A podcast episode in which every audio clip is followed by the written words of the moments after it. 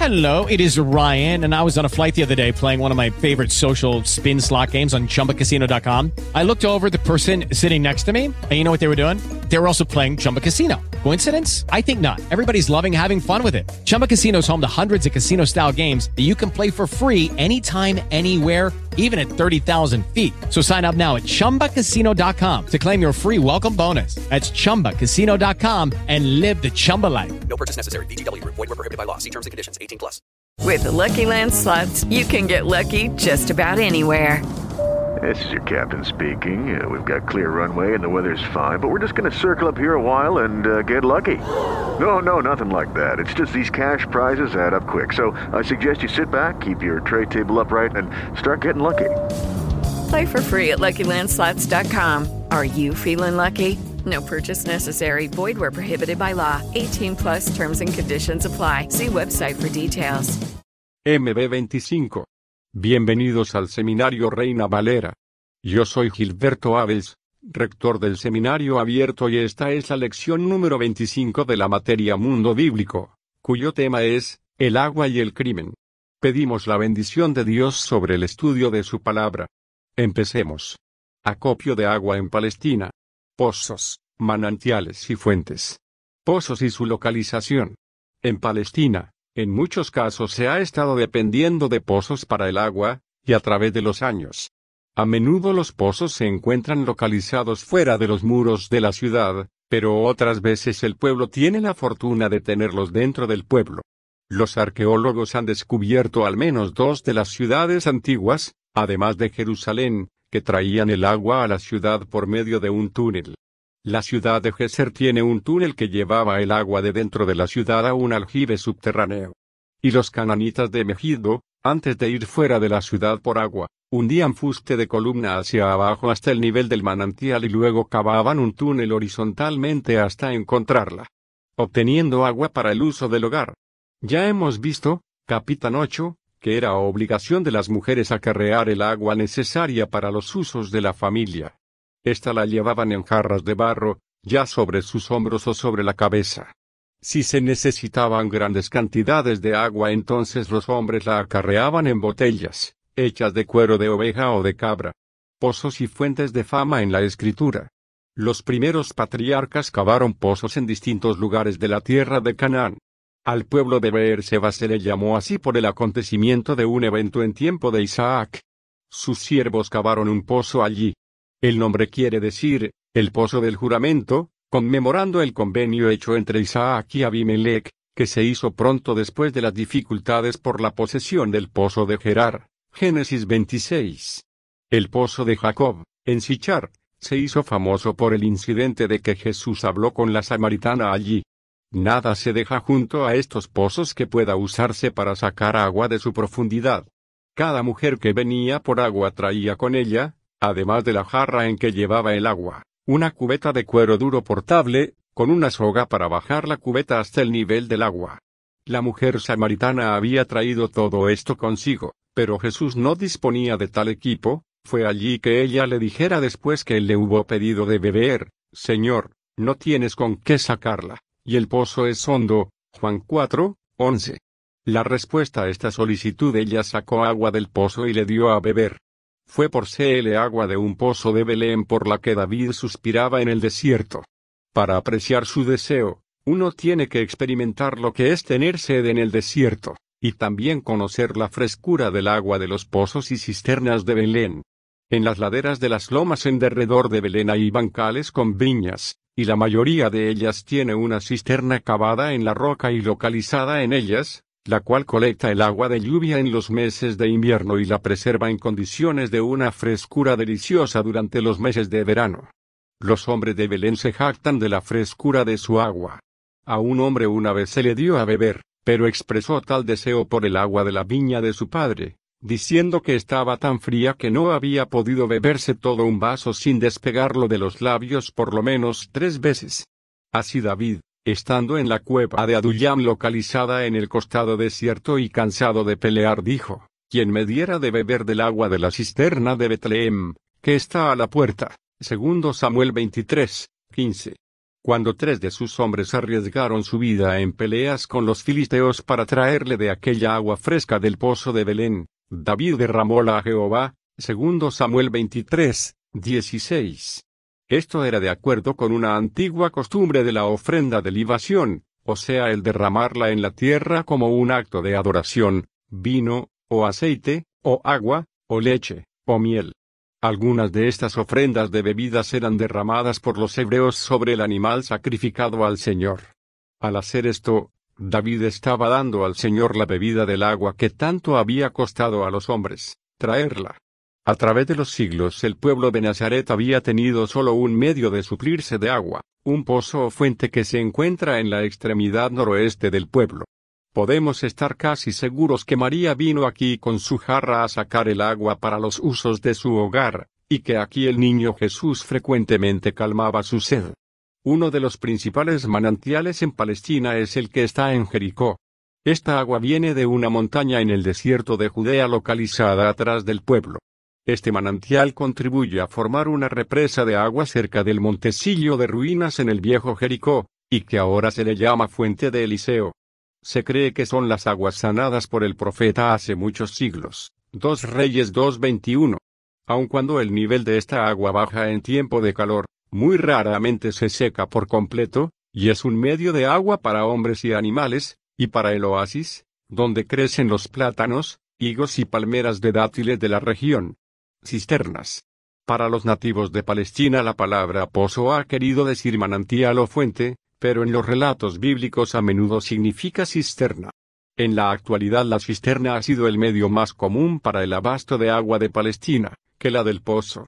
Beber agua de la cisterna familiar era el deseo proverbial de cada judío, y esa fue la promesa que el rey Sennacherib de Asiria usó para proceder a tentar a los judíos a hacer la paz con él. Él les dijo, Haced conmigo paz, y salid de mí, y cada uno comerá de su vid, y de su higuera y cada uno beberá de las aguas de su pozo. Segundo Reyes 18, 31. Estas cisternas familiares eran a menudo cavadas en medio del patio de cosas como fue el caso del hombre que tenía un pozo cisterna en su patio. En el tiempo del año a que se hizo referencia estas cisternas se secó y dos hombres pudieron esconderse en ella muy fácilmente, segundo Samuel 17, 18 y 19. Durante la estación de lluvias el agua es conducida desde los techos y por medio de C canales a estas cisternas. Por lo regular se saca el agua usando una cuerda que pasa por una rueda, y una cubeta de piel, se asegura en un extremo de la cuerda.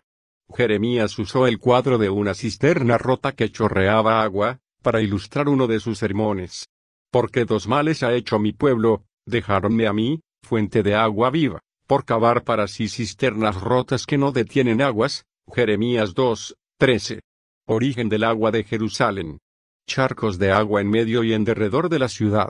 A través de la mayor parte de su historia, la ciudad santa ha dependido grandemente de cisternas privadas, las que sus habitantes han mantenido para acaparar el agua de lluvia. La ciudad misma no ha tenido a través del tiempo fuentes vivientes o manantiales dentro de sus muros. El manantial de Gion, ahora llamado la Fuente de la Virgen, está localizado en el Valle de Cedrón, apenas afuera de la ciudad de los Jebuseos o ciudad de David. El rey Ezequías construyó un acueducto o túnel desde el manantial atravesando la roca bajo la ciudad hasta un lugar en el valle de Tiropeo, donde se construyó un tanque para recibir las aguas, segundo Reyes 20, 20. El estanque ha llevado el nombre de estanque de Siloé. El proyecto del agua fue emprendido principalmente para dar suficiente agua a la ciudad en tiempos de sitio. El estanque ha sido importante fuente de agua para Jerusalén a través de los siglos. Aquí se reúnen para lavar sus ropas las mujeres árabes de la vieja ciudad, o sus vestiduras, a sus niños.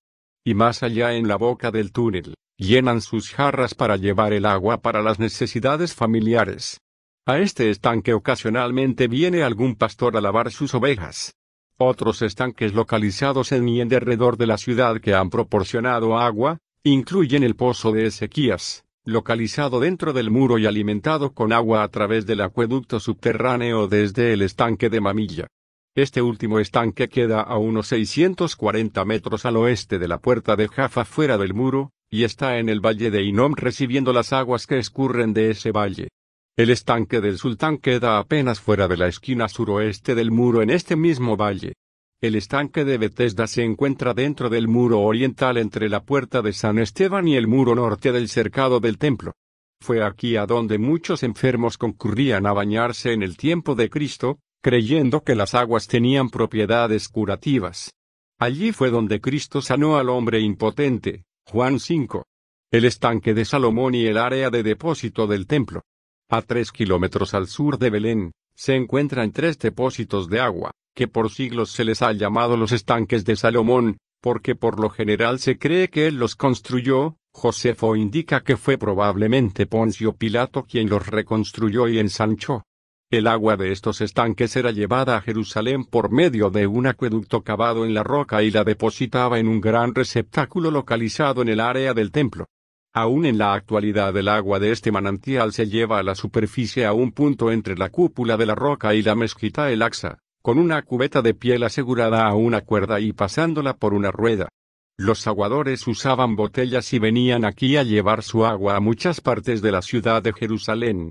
Durante seis meses del año, cuando no llueve, el agua se escasea en muchas partes de Palestina, especialmente durante la última parte de la estación, cuando una tras otra, las cisternas se han ido secando y los pozos permanentes y los manantiales que siempre fluyen de los cuales se depende para el abastecimiento de agua. En tales tiempos el aguador irá a un pozo o depósito, y luego lleva su agua a aquellos que la necesitan. Él puede ir por las calles de la ciudad o por el mercado gritando, a todos los sedientos, venid a las aguas. Ha habido tiempos en que una persona filantrópica ha pagado al aguador por el agua que él necesita y luego le deja ofrecerla sin precio a los que la necesitan. Entonces él llamará, a todos los sedientos venid y bebed sin precio, sin precio. Tales palabras nos recuerdan la invitación profética de Isaías, a todos los sedientos, venid a las aguas, y los que no tienen dinero, venid, comprad, sin dinero y sin precio, Isaías 55, 1. Agua para la Jerusalén moderna. La porción de Palestina ahora incluida en la nueva nación de Israel ha sufrido una maravillosa transformación en lo que respecta a su acopio de agua con propósitos de irrigación lo mismo que para los usos de los hogares. Las costumbres primitivas están rápidamente desapareciendo y las costumbres modernas están tomando su lugar en las secciones judías de la tierra. La parte judía de Jerusalén tiene ahora un nuevo acopio de agua que viene de una distancia de 48 kilómetros de la antigua Antipatris, o el Raselem, localizado en la llanura de Sarón. El agua viene de muchos manantiales allí localizados y se lleva por medio de estaciones de bombeo de relevo por una larga tubería hasta la cresta de las montañas, y de allí hasta donde está la ciudad santa. La Jerusalén bajo el control de Israel se ha accidentalizado mucho con tuberías de agua en las casas. Pero en mucho de la antigua ciudad porción árabe de Jerusalén, aún se ve a las mujeres llevando jarras de agua sobre la cabeza o los hombros, y a los hombres llevando botellas de cuero de cabra con agua, de una manera muy parecida a la de los antiguos hebreos. Y numerosas cisternas aún conservan el agua de lluvia. Asaltos y venganza de muerte. Asaltos práctica entre tribus de árabes del desierto. Cuando no hay un gobernante fuerte entre las tribus árabes del desierto que sea capaz de conservar la paz entre dichas tribus, entonces algunas de ellas pueden volver al viejo pasatiempo de asaltar a otra tribu. Seleccionarán primero una tribu que esté bien aprovisionada de ganado y mercancías, enviarán primero exploradores a familiarizarse ellos mismos con la tribu que desean asaltar, Organizarán sus fuerzas a fin de llegar allí en determinada noche en que no haya luna. Vendrán a hurtadillas. Uno de los hombres o jóvenes se acercará a las tiendas para atraer la atención de los perros. Luego este joven correrá en otra dirección para atraer a los perros lejos de las tiendas. Cuando el lugar ya ha sido limpiado de los perros, entonces los hombres se abalanzan desde distintas direcciones, desatando los camellos, arrean el ganado y las ovejas, robándose todo lo que pueden de algún valor para llevarlo a sus tiendas o darlo a su jefe. Esto se hace entre el griterío de las mujeres. Los hombres que se les opongan, son vencidos. Pero los asaltantes tendrán mucho cuidado de no herir a las mujeres de y derramar sangre. La religión maometana permite los asaltos, pero no permite que se pierdan vidas en el proceso. Si se derrama sangre, Entonces principia una riña de sangre y esto es una cosa muy seria, porque a veces se sucede de generación a generación. La tribu toma empeño en matar a tantos como los que fueron muertos en el asalto. Práctica en los días del Antiguo Testamento. En el libro de los jueces, bandas de gente del desierto a quienes se llamaban los niños del oriente, eran una constante amenaza para los israelitas. Cuando estos campamentos de pastores se acercaban a las orillas de los terrenos de agricultura, se planeaba un asalto contra la cosecha de Israel, o algunos de sus ganados, rebaños, u otra mercancía de valor. La escritura dice de esta gente, pues como los de Israel habían sembrado, subían los orientales contra ellos, destruían los frutos de la tierra. Y no dejaban que comer a Israel, ni ovejas, ni bueyes, ni asnos. Jueces 6, 3 y 4. Los ladrones que moraban en tiendas eran conocidos en los días de Job, porque él dice de ellos, prosperan las tiendas de los ladrones. Job 12 2.6. El profeta Abdías dice de los ladrones que roban por las noches, si ladrones vinieren a ti, o robadores de noche, ¿no hurtarán lo que les bastase? Abdías 5. Estos ladrones de tiempos antiguos son en varios modos similares a los asaltantes árabes de tiempos modernos. Estos últimos nos ilustran el método usado por los primeros. Venganza de muerte. La antigüedad de esta costumbre. El derramamiento de sangre durante un asalto da principio a una riña de sangre, la que puede prolongarse por muchos años. La base para esta riña es una costumbre o ley que es común entre los pueblos semíticos. La unidad social entre estos pueblos es la tribu o el clan. Los miembros de cualquiera tribu tienen la obligación de castigar a quien quiera que haga mal a un miembro de su clan. La sangre de un miembro que haya sido asesinado de su tribu clama. Desde la tierra, Génesis 4, 10, y el hombre pariente más cercano tiene la obligación especialmente de vengar su muerte. En tiempos antiguos en lugar de que el Estado ejecutara al asesino, venía a ser la obligación de su pariente vengar la muerte de su familiar. La ley de Moisés reconocía este derecho del pariente, pero protegía a la persona que mataba a otra por accidente y no de propósito, y por eso estaban establecidas las ciudades de refugio, a donde tal persona podía huir y recibir justicia. Estas seis ciudades eran para acogimiento a los hijos de Israel, y al peregrino, y al que morare en ellos, para que huya allá cualquiera que hiriere de muerte a otro por hierro. Números 35, 15. Pero estas ciudades de refugio no protegían a un asesino que lo fuera realmente. Pues él era entregado al pariente para que ejerciera la venganza.